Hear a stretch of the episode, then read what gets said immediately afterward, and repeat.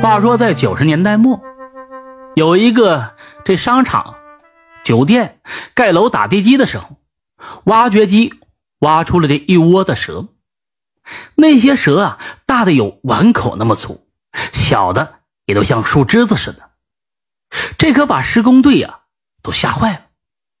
只有这包工头这时跳上了挖掘机，就说：“你们这群废物，连这些蛇都不怕，还是不是老爷们？”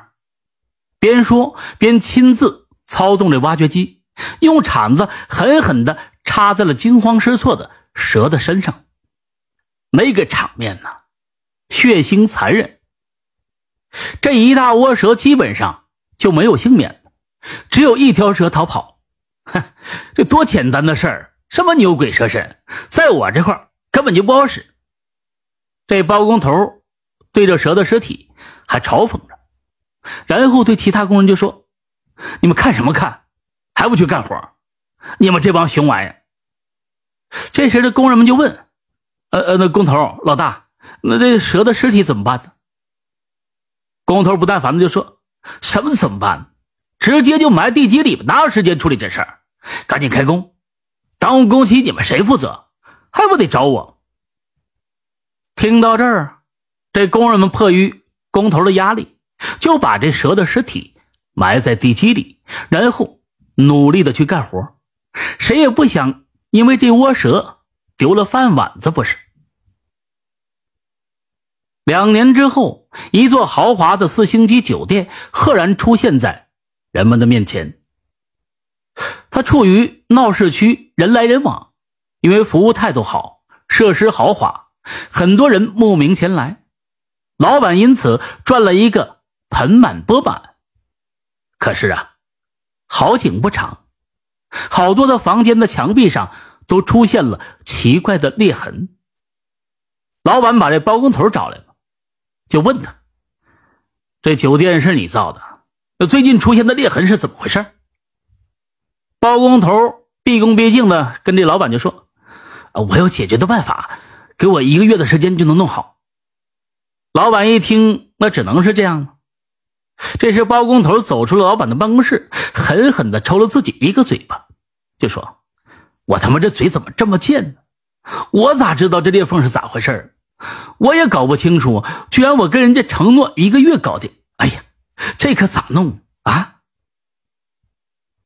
包工头啊，就找了很多的高人来看看这裂缝，求他们给修复。结果呢，没有一个人能知道咋回事都说干不了。眼看着期限就要到了。包工头这愁的那是茶不思饭不想。这是一个手下见此，对他就说：“哎，老大，是不是闹鬼啊？”哎，这包工头一听说，哎呀，一拍大腿就说：“这有可能啊。”于是他就请来当地最有威望的风水大师林老。风水大师林老来到工地，见到包工头就说。你们造这栋楼的时候，是不是杀过一窝蛇呀？哎呀，先生，您可真是神人呐！真是啊，你们惹祸了。这群蛇本来是在这里修行的挺好，你们竟然来给一个全窝端，哎，太狠了。那怎么说也是鲜活的生命，你们本来可以用别的办法来解决，比如送动物园，比如野外放生。你们非得杀生，小子，不是我吓唬你，我看你印堂发黑，一周之内必有血光之灾。哎呀，大师，大师，那怎么破？您帮破破吧，快救救我！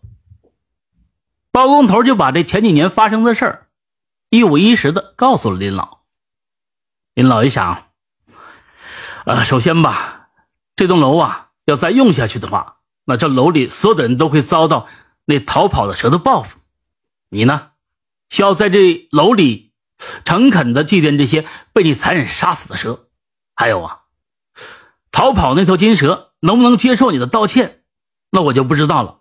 你要尽力。于是林老挑选了一个良辰吉日，打算在下月初八，在酒店的大堂做一场法事，来祭奠那些。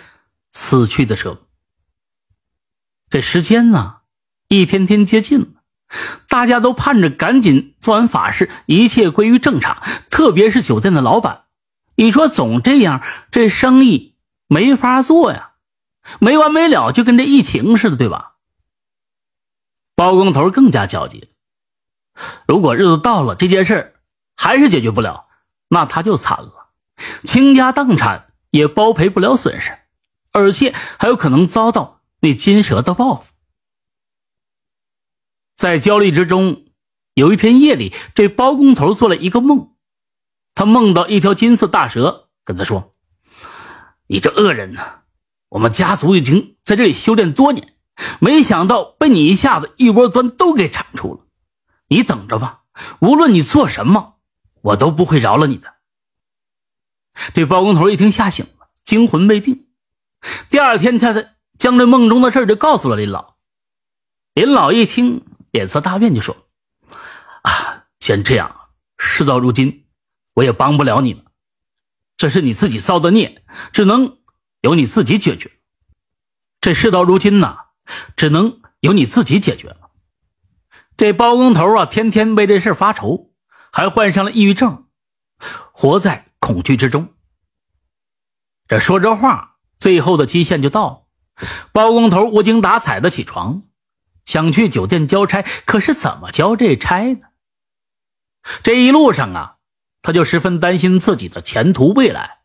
不过他更加担心的是自己的财路会不会断呢？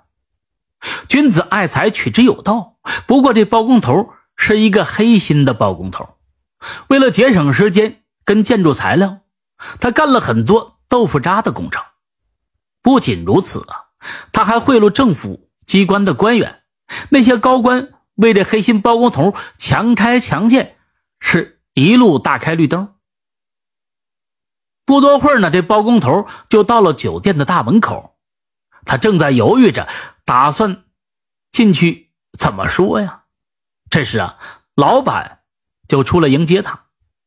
这包工头感觉怎么有点奇怪呢？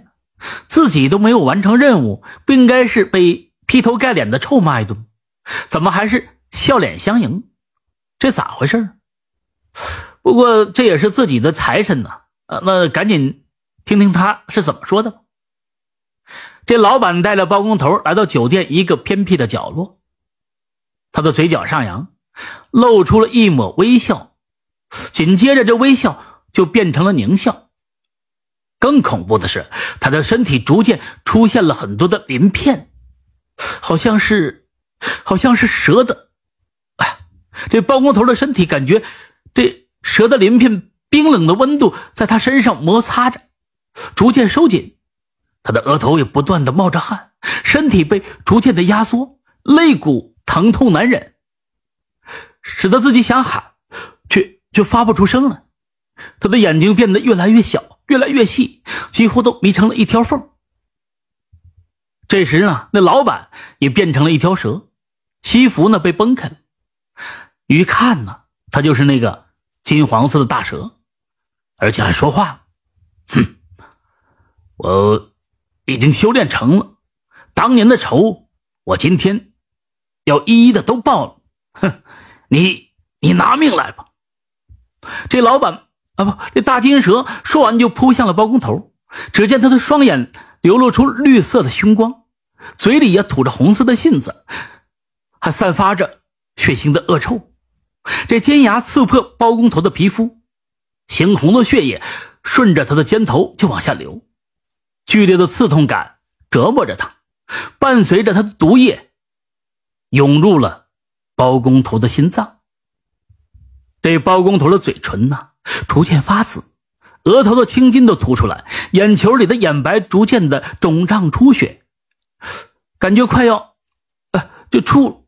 夺眶而出，出了这个眼眶和眼角了，鼻孔、耳朵也渐渐的淌出暗红色的血液。最后，他动不了了，就僵在了原地。他想喊人，嘴巴却发不出声。包工头最后被这金黄大蛇一口咬断了脖子。当人们发现这包工头尸体的时候，已经是。两天后的事情了，那场面惨不忍睹。这包工头被啃的是面目全非、血肉模糊。如果不是他身上的身份证，都认不出来，这就是那个横行一世、坏事做尽的包工头。这一时之间，流言四起，这件事儿在这城里传的是人尽皆知，也受到了媒体的广泛关注。警方也介入调查，包工头的妻子也因为压力上吊自杀。在那以后，酒店因为死了人，人们不敢来住，经营不善，也就倒闭了。这也就应了那句话：“善恶到头终有报，人间正道是沧桑。”感谢收听名城故事会，喜欢听故事的朋友，那就点个关注吧。